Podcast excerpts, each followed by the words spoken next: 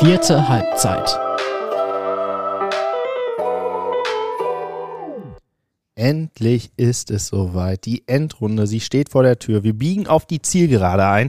Die Dortmunder Hallenfußball-Stadtmeisterschaft kommt so langsam zum Ende und ich kündige oder moderiere das hier gerade an mit äh, einem, äh, ja, mit einer kleinen Träne im Auge, aber auch mit ganz viel Vorfreude auf das, was am kommenden Wochenende vor uns steht.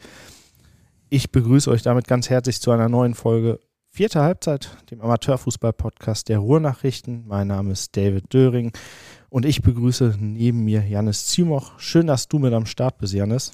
Hi David, ich freue mich auch. Und wir sprechen heute etwas über die Endrunde der Hallenfußball-Stadtmeisterschaft. Wir geben den Ausblick, wir sprechen über die Gruppen der Vor äh, nicht der Vorrunde, sondern des ersten Tages der Endrunde. Wir sprechen über den zweiten Tag der Endrunde, über unsere Favoriten ja, wo wir glauben, dass, es, dass sie es am Ende werden. Und äh, ja, ich bin gespannt, zu welchem Schluss wir kommen. Und ich äh, bin einfach nur voller Vorfreude und Ekstase, was äh, dieses Wochenende angeht, weil ich glaube, wir werden an zwei Tagen jeweils um die vier bis viereinhalbtausend Zuschauer haben. Also fast äh, werden bei fast zehntausend Zuschauern liegen an äh, zwei Tagen und äh, bin da total aus dem Häuschen, wenn ich das, äh, wenn ich das jetzt schon mir so vor Augen führe. Janis, geht's dir damit genauso? Ja, definitiv. Also man hat das ja gemerkt. Ähm, du hast ja in den letzten beiden Wochen die Freude gehabt, oft in der Redaktion quasi so ein bisschen den, den Background-Dienst zu machen, hast dich da um alles gekümmert und ähm, ich war ja zum Beispiel auch dann in der Halle, in meinem Fall war es die Halle Kreuzstraße und habe auch so ein bisschen mitbekommen, aus, aus nächster Nähe quasi, wie, wie heiß die Menschen da gerade in der Halle sind und das ist wirklich unglaublich. Also wie viele da auch einfach schon in der Vor- und in der Zwischenrunde hingepilgert sind, ne? Und ja, man hat halt gemerkt einfach so kalte Jahreszeit draußen, ist auch mal regnerisch irgendwie. Man, man braucht was, was Positives, was was Freude bringt und das ist halt einfach der, der Hallenfußball gibt das voll und ganz und das hat man den Menschen einfach angemerkt. Richtig geile Stimmung. Und du hast es gerade angesprochen, in die Helmut-König-Halle gehen da noch mal ein paar mehr als in die Kreuzstraße oder in Brakel und wo auch immer.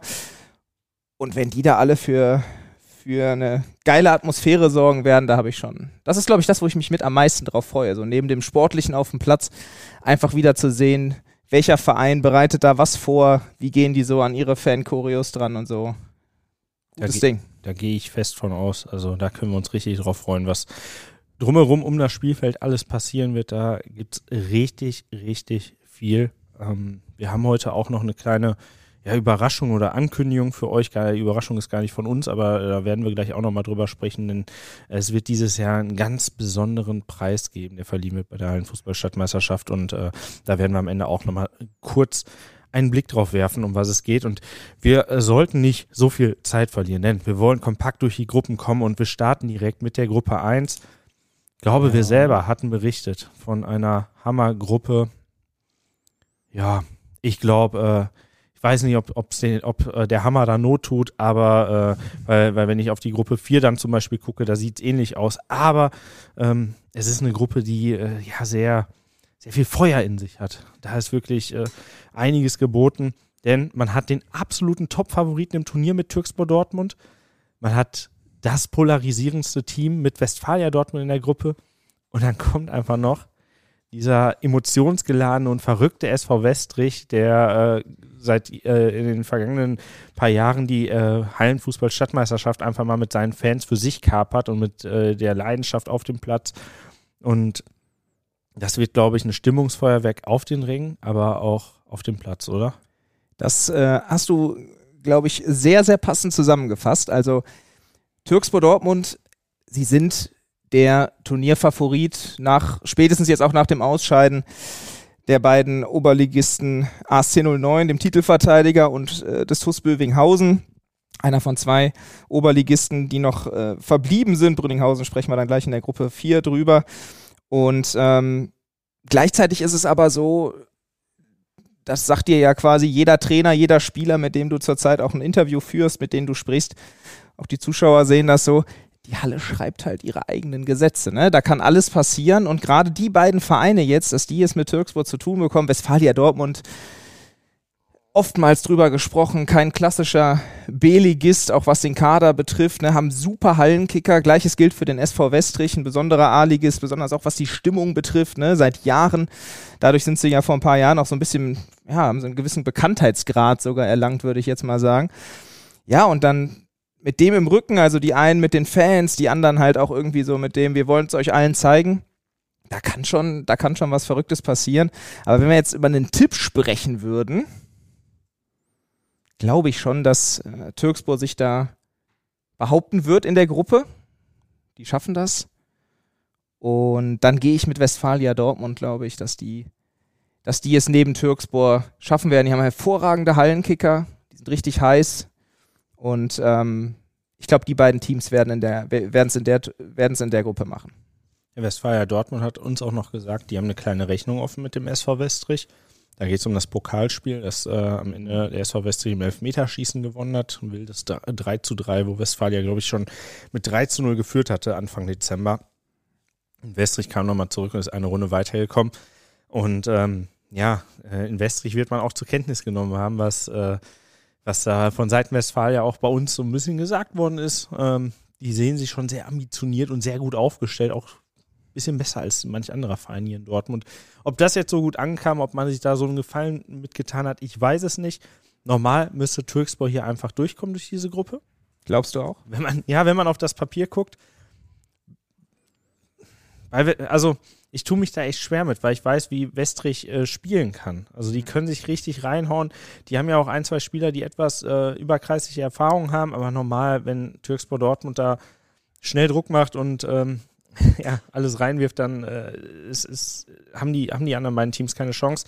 Bei Westfalia Dortmund muss man wirklich dazu sagen, das ist, ähm, ähm, das ist so ein bisschen der Wolf im äh, Schafspelz, das ist äh, ein B-Ligist, äh, also, äh, eigentlich eine Westfalenligamannschaft verkleidet als B-Ligist, äh, die da auftritt. Also vom Niveau her, wenn man anguckt, wer da alles mitspielt. Deshalb sehe ich das relativ ausgeglichen und ähm, Türkspor müsste sich durchsetzen und wird auch weiterkommen. Ob es Westrich oder Westfalia am Ende macht, das mag ich nicht so ganz einzuschätzen. Mhm. Ähm, beide, beide bringen viel Qualität mit und das werden einfach intensive Duelle. Also weiß auch gar nicht, ob das spielerisch dann so ausschlaggebend sein wird. Das kommt Türkspor übrigens auch entgegen, dass wir jetzt äh, in, in der Helmut König auf Kunstrasen spielen. Ne? Also da äh, ist es für all diejenigen, die es mit dem Ballgefühl ganz groß haben, da wird es dann noch ein bisschen besser. Ähm, aber grundsätzlich, äh, ja, Türkspor muss sich durchsetzen. Das muss der Anspruch sein.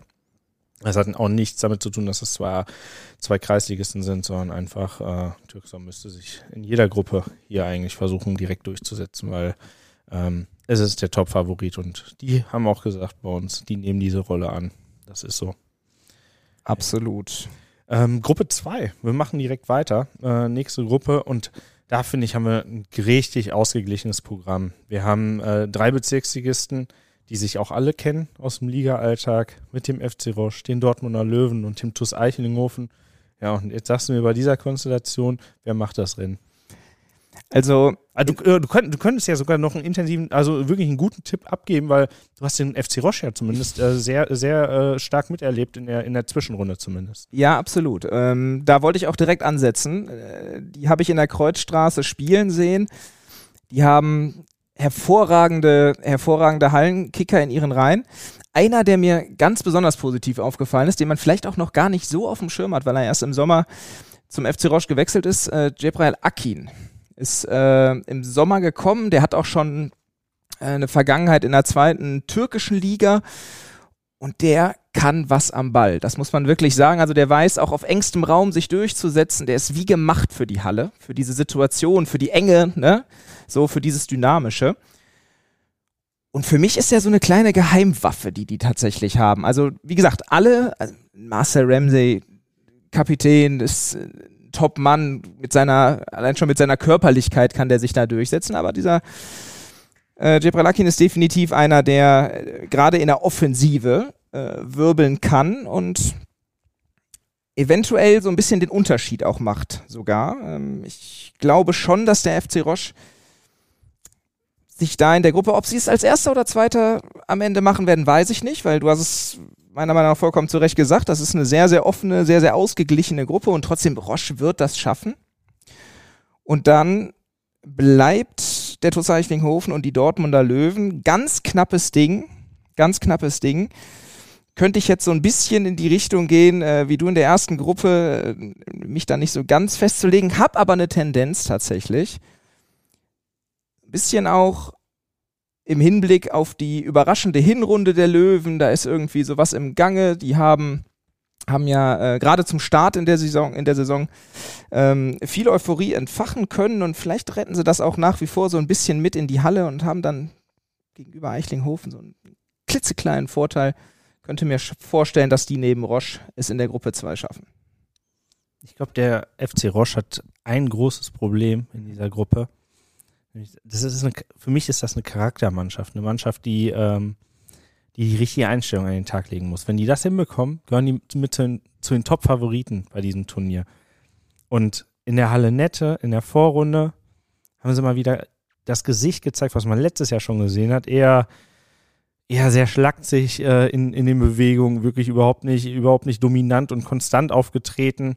So, und dann kommen auf einmal die großen Gegner, die wichtigen Gegner, wo es drauf ankommt. Und wenn man, dann sieht man mal, wie die sich zusammenreißen können, wie die Gas geben können im Spiel gegen AC 09 Dortmund. Und jetzt denken die, ja, wir haben den aktuellen Titelverteidiger ausgeschaltet, womöglich das aktuell beste Team in Dortmund, äh, ähm, weil, weil der ASC ist das ranghöchste Team, äh, spielen um den Aufstieg in die Regionalliga mit und dass die jetzt vielleicht wieder die Löwen und Eichlinghofen ein bisschen zu sehr auf die, Schalt, äh, auf die äh, leichte Schulter nehmen.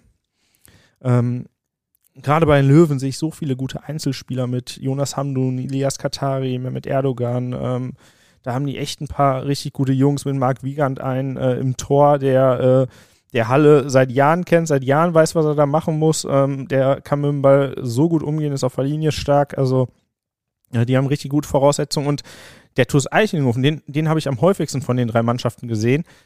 In der Hallo-Karte, da muss ich wirklich sagen, die haben mir da richtig gut gefallen. Die haben nur einen großen Nachteil in dieser ganzen Nummer.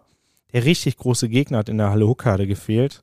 Das heißt, während äh, die Dortmunder Löwen schon gegen den FC Brünninghausen unter anderem gespielt haben, der FC Roche äh, dauerhaft nur gegen Bezirksligisten gespielt hat und dann halt auch gegen den ASC 09 unter anderem, wurden die mal so richtig schon äh, erprobt und äh, mussten an ihre Grenzen gehen.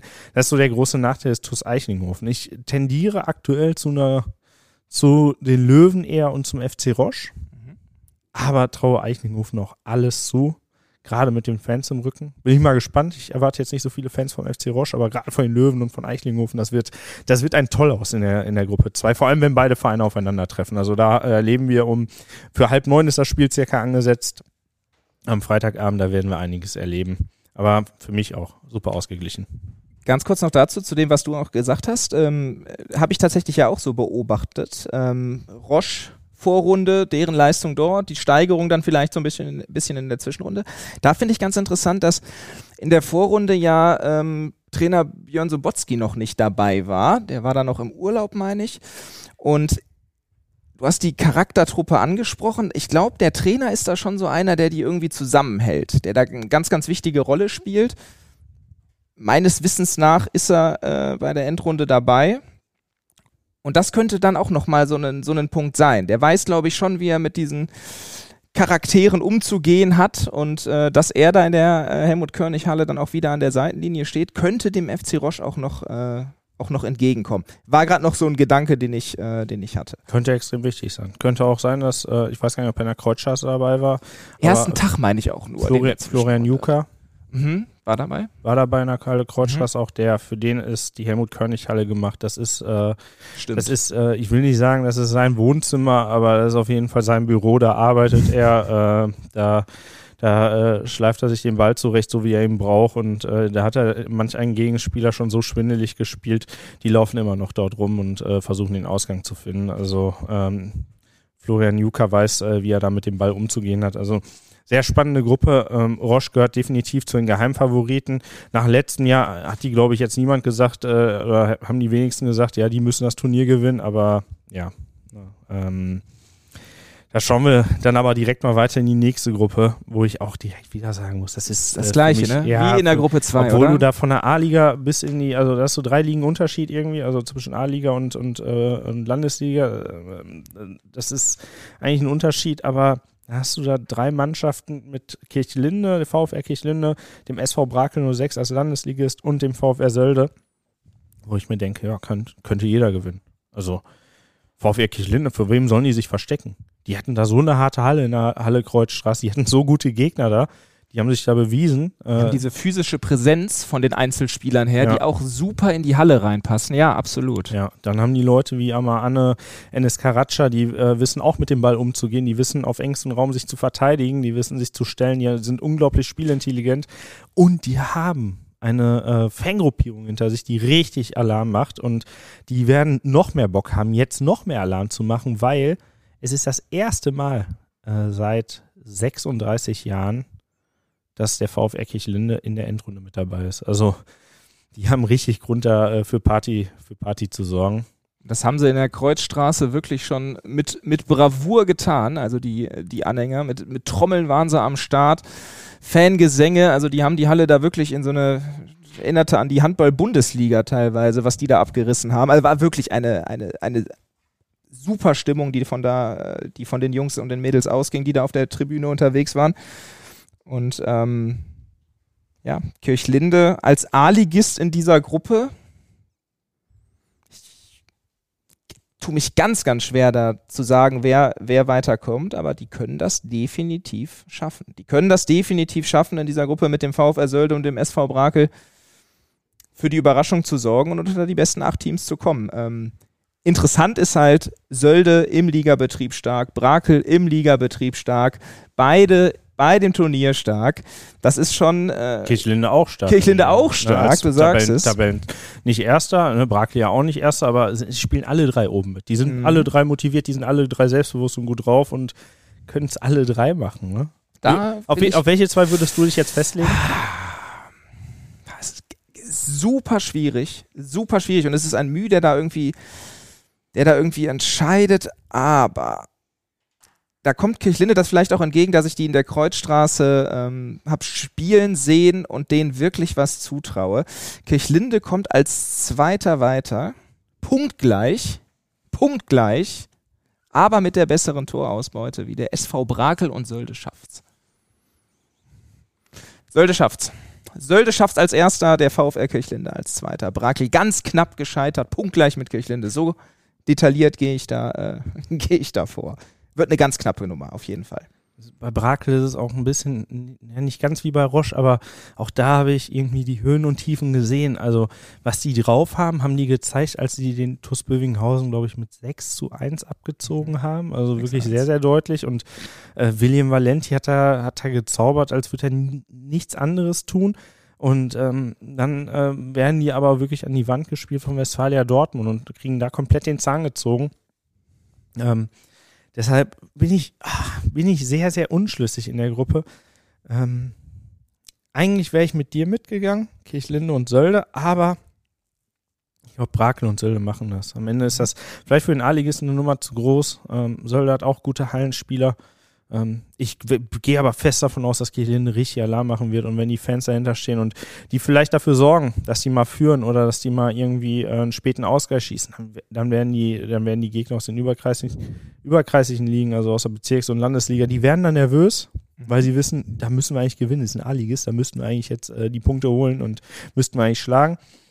Ja, aber auch da super spannende Gruppe. Ich äh, lege mir jetzt am Ende fest, Sölde und Brakel machen es auch in der Reihenfolge. Sölde als erster, Brakel als zweiter. Kirchlinde wird der dritte Platz bleiben. Meine Prognose. Mhm. Gruppe 4. Ja. Und äh, ja, tut dir Westfalia Huckade da etwas leid? Ja, also ich, äh, ich muss wirklich sagen, ähm, Brünninghausen, ich habe dadurch, dass wir bei den, an den, bei den Spielen dann selber, dass ich in der, in der Halle war, habe mir nicht alles im Nach, ich habe mir nicht jeden Livestream in den anderen Hallen nochmal angucken können. Ich habe von Brünninghausen nicht so viel gesehen. Da kann ich tatsächlich, ähm, muss ich tatsächlich ehrlicherweise sagen, dass ich äh, da dann halt so gelesen habe, was, was, was die Kollegen auch geschrieben haben, ähm, natürlich weiß, dass da ein, ich nenne jetzt Flo Gondrum, letztes Jahr in der Endrunde, ähm, mal wieder dabei gewesen und äh, ganz erfahrener Spieler, äh, heiß auf die auf die äh, Endrunde jedes Mal ist und das ist natürlich ein Unterschiedsspieler und ähm, auch so als Oberligist, als, als Zweiter neben dem neben Türkspor Dortmund. Favorit in der Gruppe. Aber wir haben das äh, Favoritensterben bei dieser HSM gesehen. Äh, da kann immer alles passieren. Nur ich, Brünninghausen wird das, wird das Ding runterspielen. BSV Schüren, äh, Wechsel, Wechselbad äh, der Gefühle, würde ich sagen. Die haben einen super ersten, äh, die haben einen super Zwischenrunden Samstag gespielt. Jetzt muss ich kurz überlegen, haben sie Freitag oder Samstag gespielt? Auf jeden Fall den ersten Zwischenrundentag haben sie super gespielt. Am Sonntag dann fast rausgeflogen, eine ganz andere Seite von sich gezeigt, aber auch Nervenstärke bewiesen, als sie im 8-Meter-Schießen weitergekommen sind. Die sind gut drauf. Die haben mit Arif Ed einen der besten Hallenspieler in Dortmund und ähm, Westfalia Huckade, sympathischer Verein, eine super Mannschaft und stehen auch verdient in der Endrunde mit Sicherheit. Aber da mache ich es mir einfach, äh, was zumindest äh, die, auch die Ligenzugehörigkeit betrifft. Ich sage, Brünninghausen und Schüren werden das wuppen und Westfalia Huckade schafft's nicht. Lege ich mich nee. fest. Nein, lege ich mich fest. Mache ich es mir einfach. Ich weiß, keine Überraschung jetzt vielleicht. Möchte man meinen, aber da lege ich mich fest, ja. Was sagst du? Ich glaube, Brünninghausen hat mich nicht hundertprozentig überzeugt. Ich weiß aber auch gar nicht, woran es äh, so richtig liegt, weil am Ende sind die auch souverän ähm, in der Halle Brakel weitergekommen und haben, haben ihr Ding durchgezogen. Ähm, BSV Schüren, die habe ich vor allem in der Vorrunde gesehen. Da fand ich sie sehr, äh, sehr, sehr abgezockt, sehr locker. Ähm, für mich auch, äh, für mich auch so ein bisschen weiter der äh, Favorit auf den, auf den Titel. Einfach? Wegen, ja, der äh, Schüren. Wir gehen aber gleich nochmal drauf ein, wer es am mhm. Ende macht für uns beide. Aber ähm, ja, und ich traue, je nachdem, wie die Spiele verlaufen, traue ich es am Ende äh, Westfalia Huckade zu, eines der beiden Teams hinter sich zu lassen. Aktuell würde ich eher zum FC Brünninghausen tendieren. Ich weiß nicht, ob man da vielleicht eher den Fokus auf die Liga ein bisschen mehr legt, äh, ob die alle dann ja, nicht, äh, nicht egal ist, aber auf keinen Fall. Das, den Eindruck hatte man jetzt auch nicht, aber ähm, erstmal mit dem Kopf vielleicht schon woanders. Ich weiß nicht, ob da schon die Oberliga-Vorbereitung losging, ging es bei dem einen oder anderen Verein schon. Und ähm, ja, es ist dann, ist dann halt so. Ähm, müssen wir mal schauen. Ich glaube, äh, Westfalen kann da eine gute Rolle spielen und eines der beiden Teams ärgern.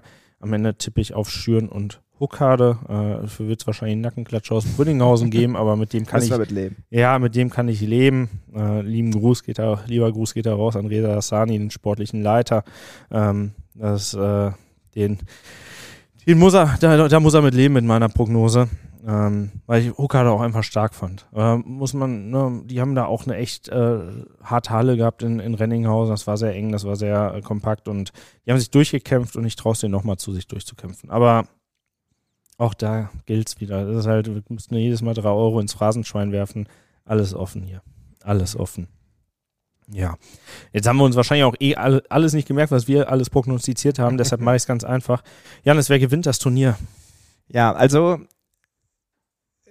wenn wir jetzt mal davon ausgehen würden, nach der Ligenzugehörigkeit Türkspor Dortmund, Bröninghausen und BSV Schüren, womöglich auf dem Papier die Favoriten, so sage ich, also Top-Favorit ist Türkspor. Und Tirala hat bei uns gesagt, so, die gehen da ganz gelassen mit um, nehmen das auch an, alles schön und gut. Aber ich glaube, das, was du auch gerade schon angesprochen hast, gilt sowohl für Türkspor als auch den FC Brünninghausen. Da ist der Liga-Alltag schon so ein bisschen im, im Hinterkopf. Und das kann dann mal dazu führen, dass du in dem einen oder anderen Spiel den einen Schritt weniger machst oder dich nicht überstrecken willst, wie auch immer. Und dafür sind dann wirklich äh, zu viele jetzt äh, Teams auch dabei. Also das kann ja auch eine Gefahr für solche Vereine sein, dass so diese Bezirksligisten und Kreisligisten dabei sind. Für die ist das ja, da sind Spieler dabei, und das ist auch nachvollziehbar, dass das so ist, die werden vielleicht in ihrer Amateurfußballlaufbahn etwas Vergleichbares so nie wieder erleben, ne? So als Kreisligist, als Bezirksligist, da in der Endrunde in Helmut König hatte zu stehen. Die geben alles. Und deswegen kann ich mir vorstellen, dass die, äh, dass die beiden Oberligisten da irgendwann stolpern werden. BSV Schüren irgendwie so dieses auf der einen Seite sehr, sehr gut gespielt, auf der anderen Seite dann aber auch gezeigt, dass dann vielleicht doch äh, in manchen Situationen nicht alles passt in der Zwischenrunde nehme ich auch raus. Und äh, dann bleiben also die Bezirks- und Kreisligisten. Und wenn ich mich da festlegen müsste, dann äh, bin ich da beim tatsächlich FC Roche und dem VfR Sölde, bei denen ich es mir gut vorstellen kann. Roche habe ich das vorhin schon so ein bisschen auch ähm, erklärt. VfR Sölde mit Marco Nagel, dem Trainer, der letztes Jahr in der Endrunde dabei war, der äh, viele Spieler dabei hat, die äh, im vergangenen Jahr dabei waren. Äh, Patti Johann nur genannt, ein hervorragender Hallenkicker. Jetzt sind noch mit Finn Gedaschke, Dominik Deppe, äh, ehemalige Brünninghausener mit dabei, die äh, in der Halle hervorragend sind. Die haben einen Top-Kader und ich kann mir vorstellen, dass es einer von den beiden macht. Und wenn die dann im Endspiel aufeinandertreffen würden, der FC Roche und der VfR Sölde, dann kann ich mir gut vorstellen, dass äh, die Sölder, ich glaube, Rekordsieger, sind die Rekord? Ja, in der Halle, habe ich das, ja, hab ich das richtig, habe ich das richtig im Kopf? Ich ja, weiß ja, ich bin ja noch nicht äh, so lange hier würden, äh, in Dortmund dabei. Die, die würden es ausbauen, ja, ja, die würden ihre, ihre Stellung ausbauen. Die bauen es aus, David. Ja, boah, das ist sehr, sehr, äh, ein sehr risky Tipp. Also der ist wirklich sehr gewagt, ähm, sehr optimistisch, also gerade mit der Konkurrenz. Ähm, ist Sölde da schon ein sehr gewagter Tipp. Marco, also, gebt alles. Lasst mich nicht schlecht dastehen. Noch ein bisschen Druck von meiner das Seite. Werden sie, das werden sie eh nicht. Also, aber ähm, ich finde find den Tipp Sölde schon sehr gewagt. Ich traue denen, trau denen wirklich auch vieles zu. Äh, Gerade in der, in, der, in der Gruppe, in der sie sind, da, können, da ist ein Weiterkommen auf jeden Fall möglich. Aber ja, dann in so einem Spiel ja, gegen, äh, gegen ein Team aus der Westfalen oder Oberliga, puh, puh. Also viel Spaß. Hat der Schirm auch sich weit aus dem Fenster gelehnt. Ja, ja, auf jeden Fall. Was sagst ähm, du? Ich sag, der BSV Schüren macht's und ähm, halt relativ simpel. Also das ist jetzt, das klingt jetzt überhaupt nicht analytisch und ist auch eigentlich fast schon dämlich, sowas zu sagen, aber ähm, Türkspor Dortmund hat die besten Spieler. Also die sind da, die sind mit den besten Spielern ausgestattet. Die passen wirklich super in die Halle. Gute, haben einen guten Trainer, Sebastian Tyraller. So, warum, warum nicht Türkspor? Erstmal bin ich eh kein Fan davon, das zu nehmen, was eh alle anderen nehmen, aber dass äh, äh, die meisten sagen halt wirklich, Türkspor ist der große Favorit. Aber in den letzten Jahren, ich habe jetzt ein paar allen Stadtmeisterschaften mitgemacht, das Team, was immer vorher von allen als Favorit genannt worden ist, ist nie Stadtmeister geworden. Es gab nie das Jahr in den vergangenen Jahren, wo irgendwer gesagt hat, jo, dieses Jahr macht der TuS Bövinghausen auf jeden Fall, die müssen es machen. So war es letztes Jahr nämlich. Mhm. Ja, auf einmal wird es Applerbeck in den Jahren davor, wenn alle gesagt haben, ja, Applerbeck, Applerbeck muss das machen, das Ding, also die sind Oberligist, einzige Oberligist hier, die haben eine überragende Truppe, ist es nicht Applerbeck geworden. Ne? Die haben es dann letztes Jahr geholt und Jetzt sagen alle dieses Jahr, Türkspor muss es holen, Türkspor muss es machen, Türkspor muss dieses Turnier gewinnen. Und an sich muss ich ihnen auch sagen, ey, müsst ihr machen. Ihr müsst dieses Turnier holen. Ihr habt die besten Spieler, ihr habt den geilsten Kader hier in Dortmund. Ihr habt so geile Zocker, wirklich. Aber ich sag, dann holen sie es halt nicht. Also, ich weiß nicht, ob es dann Druck ist oder sowas, aber ich traue es dem BSV Schüren zu, in so einem, so einem Spiel Türkspor auch mal zu schlagen. Auf jeden Fall. Und ähm, ich glaube, Schüren macht es am Ende. Ich glaube, das war, das habe ich 2020 schon mal erlebt, in der, in der Version 2019, 2020 der Stadtmeisterschaft. Da hatte auch, da, da hatten alle gesagt, der TuS Bövinghausen, glaube ich, äh, galt, galt als, als Top-Favorit so mit die wollten es unbedingt. Ja, und plötzlich stand da Schüren im Finale gegen Homburg. Äh, zwei Teams, mit denen keiner so richtig gerechnet hatte, die beide auch vorher so ein bisschen sich nicht durchgemogelt haben, aber ne, so ein bisschen ja, äh, durchgekommen sind irgendwie. Und ähm, plötzlich stand Schüren da im Finale und gewinnt das Ding und ich traue es dem wieder zu. Ähm, die haben einen guten, erfahrenen Trainer, die haben eine sehr, sehr gute Mannschaft, gute, gute Einzelkönner. Ist zwar ein bisschen schade bei Schüren, weil da fehlt auch der eine oder andere, glaube ich, also der äh, vielleicht für die Halle prädestiniert war. Aber ähm, die haben ja trotzdem eine gute Truppe zusammen. Und äh, ja, dann, äh, ich sag, der BSV Schüren macht's. Schüren macht das Ding, jawohl. Ja, wir werden es sehen. Wir werden es sehen. Am Freitag geht's los. Genau. Und jetzt kommen wir noch zum wichtigsten Part. Fast, ja. also für mich ist es fast schon der wichtigste Part, weil da müssen wir einfach drüber reden. Äh, es wird zum ersten Mal ein äh, Spieler des Turniers gewählt, ein bester Spieler des Turniers gewählt. Jetzt werdet ihr sagen, ja, gab es doch in den letzten Jahren schon jedes Jahr. Nein, gab es so konkret noch nicht. Was wir in den letzten Jahren immer gewählt haben, es gab besten Torwart des Turniers, es gab auch, äh, es gab den besten Spieler des Turniers, der aber eigentlich bester Torjäger des Turniers war. Das heißt, derjenige, der in der Torjägerliste ganz vorne war, ist besser Spieler des Turniers beziehungsweise besser Torjäger des Turniers geworden. Den besten Spieler des Turniers gab es in den vergangenen Jahren nicht. Den wird es dieses Jahr zum ersten Mal geben. Warum? Da hat sich ein Sponsor nicht eingemischt, ne? das klingt so, klingt so böse.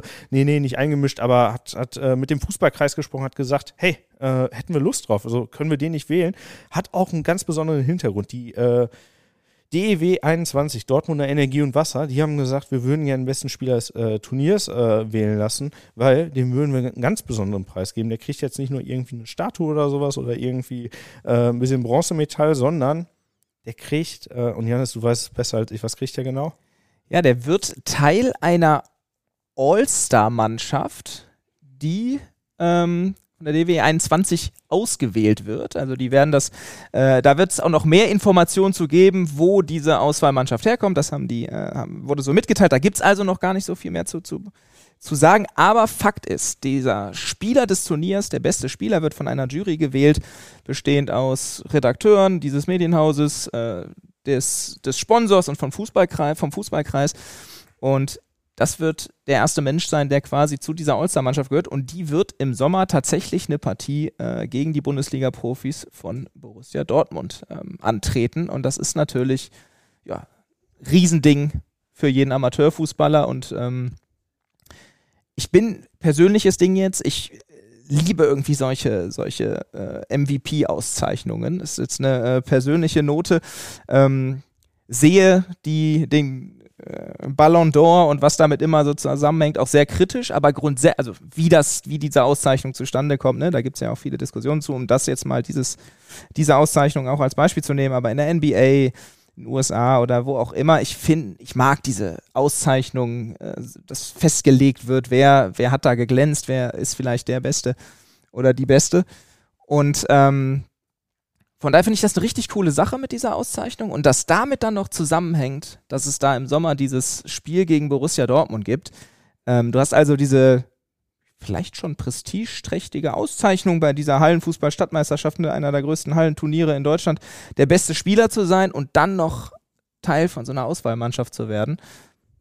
Geiles Ding. Persönliche Meinung von mir, ich finde es richtig cool. Absolut. Ja, und wenn es am Ende dann Dortmunder erwischt, der trifft dann hier in Dortmund im Stadion Rote Erde, glaube ich, ja, auf den BVB, also wirklich direkt neben dem Westfalenstadion irgendwie. Und da kann man ja auch davon ausgehen, da passen 10.000, glaube ich, rein oder 9.999. Die werden da auch hinkommen. Das heißt, komplett volle Hütte äh, wird es voll sein. Und ähm, muss man noch dazu sagen, der BVB hat ja in den letzten Jahren auch immer zu Beginn der Vorbereitung immer gegen Amateurclub gespielt. Also äh, Westfalia Rienan letztes Jahr, Lüner SV im Jahr davor. Und es ist nicht so, dass sie jetzt die U23 dahin schicken. Klar, da sind auch ein paar U23-Spieler dabei. Man muss auch bedenken, es ist Europameisterschaft. Da wird also nicht jeder direkt mit in der Vorbereitung dabei sein. Aber ähm, man hat in den vergangenen Jahren immer wieder ein paar Stars gesehen und wenn Marco Reus und Mats Hummels es vielleicht nicht zur EM schaffen, nicht in den Kader schaffen, die werden dann da mitspielen. Die müssen ja zum Vorbereitungsbeginn am Start sein. Oh, Absolut. Oh, wenn sie denn, oh, da hängt es ja ein bisschen davon ab, äh, wie es da vertraglich bei den beiden aussieht. Die haben ja beide nur noch bis Sommervertrag, aber man kann davon ausgehen, also die Profis, die es auf jeden Fall nicht zur EM schaffen oder die vielleicht jetzt auch gar nichts mit der EM zu tun haben, Rami Benzebaini, Sebastian Aller zum Beispiel, ähm, ne, die wird man dann da sehen und die werden da mitspielen. Und, die spielt äh, man dann einfach. Ja, genau. Ja, gegen das ist das Ding. Dann, ne, und äh, ich kann mich daran erinnern, wir hatten eine Geschichte letztes Jahr gemacht mit Jonas Telschow, der früher beim FC Brünninghausen und TuS Bövinghausen war, jetzt mittlerweile bei Rienan in der Oberliga spielt. Und die haben, er hat mit Rienan gegen äh, den BVB gespielt und äh, ne, auf einmal im Lauf, bist du im Laufduell mit, mit Mats Hummels unterwegs. Und ähm, das ist dann, das ist schon, äh, das ist schon eine einmalige Sache. Und ich finde, ich finde es echt richtig, richtig cool. Also ähm, muss man einfach sagen, ist eine coole Sache. Ich freue mich da auch drauf, weil wir das gemeinsam, die Jury besteht aus DEW 21 Vertretern, aus, ähm, aus dem Fußballkreis Dortmund, aber auch aus uns als Redaktion, weil wir uns da, weil wir da alle zusammen die Köpfe äh, zusammenstecken werden und am Ende sagen werden, ey, äh, die drei Jungs sind es am Ende noch irgendwie. Wir werden uns, äh, glaube ich, zu allen Partien, also nach den Viertelfinalpartien, nach den Halbfinalpartien und vor dem Finale immer wieder noch besprechen und sagen, ja, okay, äh, jetzt sind es nur noch die fünf, nur noch die drei, die in Frage kommen oder sowas. Äh, dann vielleicht nur noch der einer. Ne? Vielleicht kann es ja auch sein, dass einer bis zum Viertelfinale so überragt hat. Und da gelten ja auch die Leistungen aus den ähm, aus der, der Vorrunde. Ist nicht der, Spieler der Endrunde, es ist genau, der Spieler genau, des Turniers. Genau. Ne? Und ähm, wenn man da so sieht, äh, wer da bislang wirklich überragt hat und äh, da, da, ist halt wirklich auch noch alles offen. Ne? Jetzt kann es natürlich sein, jetzt lasst da einen in der Endrunde mal 15 Tore auf einmal schießen und sein Team zum Titel führen. Ja, dann kommt man an dem wahrscheinlich nicht vorbei. Ähm, also deshalb alles offen, alles Aber offen es muss eben spannend. auch nicht der Torjäger sein. Das ist eben genau das, was du ja vorhin auch gesagt hast, ne? Dass wir dieses Mal wirklich die Möglichkeit haben zu schauen, ist es vielleicht am Ende der, der Torhüter, der da ähm, sein Team Spiel für Spiel im Rennen hält oder der überragende Abwehrrecke, der da. Ja, der äh, Vorlagengeber, ne? Der, der, alles der Spielgestalter. Ne? Ja. Hast, du, hast, du, äh, hast du schon jemanden in Aussicht?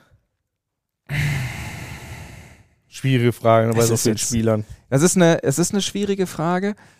Ähm, jetzt überlege ich mal. Wen hatten wir als beste Spieler in den Hallen? Also, ähm, es hängt natürlich dann jetzt davon ab, wie die Teams in der Endrunde logischerweise da ähm, spielen. Wenn ich jetzt auch so ein bisschen wieder an, an die Kreuzstraße denke, ich glaube in der, in der Zwischenrunde, ich, ich weiß es, in der Zwischenrunde war, war Amar der beste, beste Spieler da, hat wirklich richtig, richtig stark gespielt.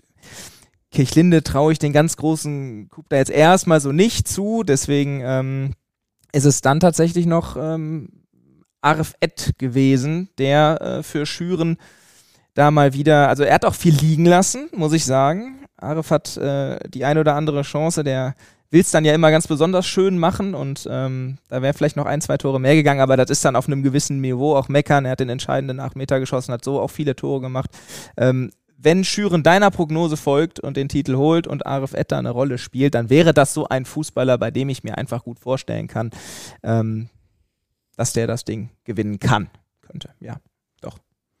Ja, würde ich, äh, würde ich glatt so unterschreiben. Also ich habe da so irgendwie so eine Liste von 15 Leuten gefühlt im Kopf, die da alle äh, rumschwirren und wirklich 15 Leute, 15 verschiedene Vereine, also selbst Vereine, die auch mehrere Spiele verloren haben, aber jetzt auch trotzdem in der Endrunde sind. Also ähm, an einen, den ich da denke, äh, Westfalia Huka, Tim Babosek, ähm, egal die, wie viele Spiele die verloren haben, die haben im Spiel, äh, lagen nie, glaube ich, auch 3-0 oder 4-0 schon hinten. Ich glaube, gegen Berghofen irgendwann in der Zwischenrunde Abosek schießt drei Tore, bringt die dann nochmal fast ins, ins Spiel zurück und ähm, die verlieren trotzdem mit 3 zu 4.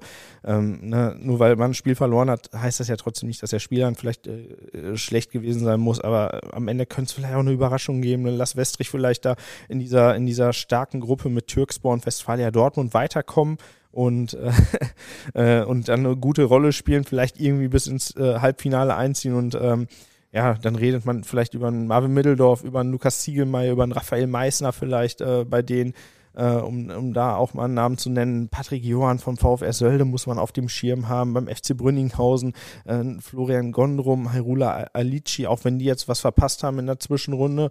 Da kommt es natürlich drauf an, was können die da noch rausholen in der Endrunde. Also da sind so viele Namen, äh, die, auf die man achten muss. Ich weiß nicht, wie dir Marcel Ramsey gefallen hat in der Halle Kreuzstraße. Wirklich also, gut gespielt. Richtig gut. Ne? Hat richtig hat, gut gespielt. Er hat da viel, viel geleitet und gelenkt. Das war immer so der erste Ansp Anspielpartner und dann hat er erstmal geguckt, was alle machen und hat dann dirigiert gefühlt, ne? Gefühlt überall, ja. muss man wirklich sagen. Also da noch wirklich, ne?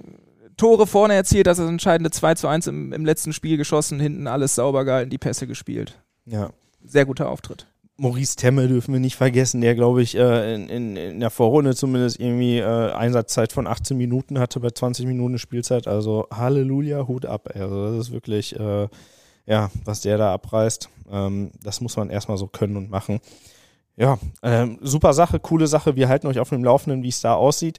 Ähm, hier auch die Empfehlung zu, zum Endrundentalk bei uns. Da werden wir morgen noch mal ein bisschen intensiver drüber sprechen, auch über den Spieler des Turniers, denn äh, wir sprechen vor der Endrunde. Das haben wir letztes Jahr schon mal gemacht, dieses Jahr auch. Vielleicht wird das eine kleine Tradition. Ab 17.30 Uhr in, aus der Helmut-Körnig-Halle senden wir live. Ihr könnt es live und kostenlos bei uns sehen auf ruhrnachrichten.de. Ähm, am Donnerstag. Am ne? Donnerstag, genau. Am Donnerstag. genau. Wir nehmen am Mittwoch ja. gerade auf, deswegen unser richtig, kurzer Dreher ja. im Kopf. Es ist der Donnerstag, wann dieser Talk kommt. Der Podcast wird heute Nacht erscheinen. Genau, immer wichtig zu erwähnen. Und ähm, ja, da werden zu Gast sein Tim Babosek von Westfalia Huckade, Jennifer Meyer vom äh, TV Brechten, äh, Andreas Edelstein und äh, auch jemand von DW 21. Das heißt, wir kriegen da nochmal ein bisschen mehr Einblicke in die ganze Auswahl der Spieler des Turniers, was dahinter steckt und was da so passieren wird. Und ähm, ich glaube, das wird, äh, das wird eine richtig coole Sache. Also schaltet da unbedingt auch nochmal ein. Das ist, glaube ich, eure, eure beste Vorbereitung auf das, auf das ganze Turnier. Äh, die beste Vorbereitung, die man haben kann. Und jetzt den ganz kurzen Ausblick. Ich weiß, das ist äh, jetzt gerade vielleicht nicht dein Turnier gewesen, weil, ähm, weil du sehr stark äh, bei den Männern äh, unterwegs warst. Ich habe bei den Frauen ein bisschen reingeguckt mhm. und die spielen ja samstags erstmals in der Helmut Körnig Halle. Und ich habe da, ich habe da meine drei Teams, die habe ich, da habe ich mich schon festgelegt. Äh, auch in der Reihenfolge habe ich mich da schon festgelegt. Ähm, der BVB ist der absolute Top-Favorit in der Halle. Die haben einfach andere Möglichkeiten als alle anderen in der Endrunde. Die, die stehen einfach fest. Die Gruppen sind ja jetzt auch gelost worden. Ähm, der BVB ist äh, in einer Gruppe, glaube ich, mit dem TuS Espon, dem Wambeler SV und Westfalia Huckade mhm. eine absolut machbare Gruppe für die. Ähm, ich sehe da jetzt nicht die großen Schwierigkeiten. Würde mich überraschen, wenn da ein Team den BVB zum Stolpern bringt. Aber auch da alles möglich. Auch ganz, äh, ganz neue Bedingungen für die, da in der Helmut-König-Halle zu spielen. Aber die andere Gruppe richtig stark mit, äh, mhm. mit Berghofen und Brechten. Ähm, und ich glaube ja am Ende, dass wenn ein Team den BVB bezwingen könnte, dann ist es entweder Berghofen oder Brechten. Ich glaube, beide werden weiterkommen als Erster und Zweiter. Und dann kommt es darauf an, auf wen trifft der BVB. Also, wenn es so laufen würde, wie ich mir das vorstelle, spielt der BVB erst gegen den einen und dann vielleicht gegen den anderen. Äh, und da könnte, könnte es einen Stolperstein geben. Der BVB möchte das Turnier unbedingt, äh, den Titel unbedingt verteidigen, das Turnier unbedingt gewinnen. Ähm, ja, ich fand Berghofen zum Beispiel, die in der Westfalenliga äh, sehr am Schwächeln sind und im Abstiegskampf liegen, die waren sehr stark. Die haben irgendwie 28 Tore geschossen in fünf Spielen, kein Spiel verloren, alles gewonnen, alles die haben doch, klein geschossen. Die haben ja diesen, äh, dieses, dieses, äh, diese Vereinsphilosophie, will ich fast sagen, dass die erste und die zweite da so ganz, ganz nah beieinander sind und sehr stark zusammenarbeiten. Ne? Das heißt, die wählen irgendwie aus einem Pool von, ich glaube, 30 bis 40 Spielerinnen sind das äh, im Endeffekt aus. Und das ist natürlich für so eine Hallenkonstellation auch nochmal super interessant. Ne? Da hast du vielleicht eine Spielerin, die im Liga-Alltag ähm, eher in der zweiten Mannschaft kickt, die aber die perfekten Voraussetzungen bringt, um in der Halle zu glänzen. Und ähm, von daher äh, kann ich mich da deiner Analyse voll und ganz anschließen. Ich glaube auch, der BVB Top-Favorit dort bei den Frauen und ähm, wird dann zwangsläufig auf Brechten und Berghofen treffen. Und von den beiden kann ich mir dann am, erst, am ehesten Berghofen tatsächlich vorstellen. Ja dass die denen ein Beinchen stellen könnte, auch wenn es verdammt, verdammt schwer wird, weil die Borussinnen da schon echt ähm, bislang super gespielt haben und auch einfach eine geile Mannschaft haben. Ja, Brechten hat, hatte noch ein paar Rechnungen offen dem BVB. Vielleicht äh, werden die dann doch nochmal beglichen. Aber ähm, Herr BVB hat einfach, der bringt eine Qualität mit. Ähm, das ist, ist, ist halt auf einem anderen Niveau und äh, ist kein Vorwurf gegen die anderen Teams aus dem Dortmunder Amateurfußball. Einfach der BVB arbeitet mit anderen Mitteln, mit Mitteln, die äh, ehrenamtlich agierende Vereine gar nicht haben können. Und äh, ich glaube, das wissen auch die äh, Clubs und äh, Verantwortlichen hier in Dortmund alle einzuschätzen. Ähm, aber ich traue es trotzdem auch Berghofen und Brechten zu, da in so einem Spiel über äh, ein paar Minuten den BVB auf Kleinfeld in der Halle zu schlagen. Und äh, das wird spannend zu sehen sein. Ab 9 Uhr geht's los. Ihr wisst ja, alle Spiele, äh, also ab Samstag 9 Uhr geht's los. Äh, 9 Uhr morgens bei den Frauen äh, bis 13 Uhr, 13.30 Uhr circa, bis das Finale dann stattfindet. Und ihr wisst ja, ihr könnt alle Spiele, wir haben jetzt äh, 308 Spiele, habe ich heute nachgeguckt, 308 Hallenfußballspiele haben wir in den letzten zwei Wochen live übertragen. Jetzt kommen die letzten 36 insgesamt. Also Frauen und Männer zusammen sind jetzt nochmal 36 Partien, die dazukommen werden. Könnt ihr nochmal alles live bei uns sehen. rn.de slash HSM. Ersten, ersten äh, drei Monate für drei Euro. Dann könnt ihr euch entscheiden, Jahresabo für ein Hunderter, womit ihr echt was spart. Oder ihr macht einen Monatszugang für, ähm, für 10 Euro im Monat dann. Erstmal, da spart ihr euch auch auf jeden Fall noch ein paar Euro. Ähm, kann ich euch nur empfehlen. Wir geben auf jeden Fall alles für euch. Wir haben Field Reporter im Einsatz, Kommentatoren. Ihr kriegt einen Live-Ticker online. Ihr kriegt die aktuellsten Texte und Berichte, wenn irgendwas Gravierendes passiert. Ähm, wir sind da für euch vor Ort, ähm, haben mehrere Fotografen im Einsatz und ja, wir freuen uns einfach auf dieses Turnier äh, und auf diesen Turnierabschluss und freuen uns dann endlich zu sehen, wer Dortmund Stadtmeister bei den Frauen und bei den Männern wird. Yes. Abonnieren nicht vergessen. Vierte Halbzeit, auch im Anschluss. Auch nach der HSM geht es hier immer weiter mit neuen Folgen. Was passiert im Dortmunder Amateurfußball? Wenn ihr das noch nicht getan habt, auf allen gängigen Streamingdiensten einmal das Abonnieren klicken. Freut uns sehr. Freut uns sehr. Wir sagen Dankeschön, danke fürs Reinholen, Reinhören und äh, wir sehen uns in der Halle jetzt am Wochenende. Kommt vorbei oder schaltet ein. Wir freuen uns auf euch. Das wird ein richtig geiles Event. Macht's gut. Haut rein. Bis ciao, ciao. Ciao.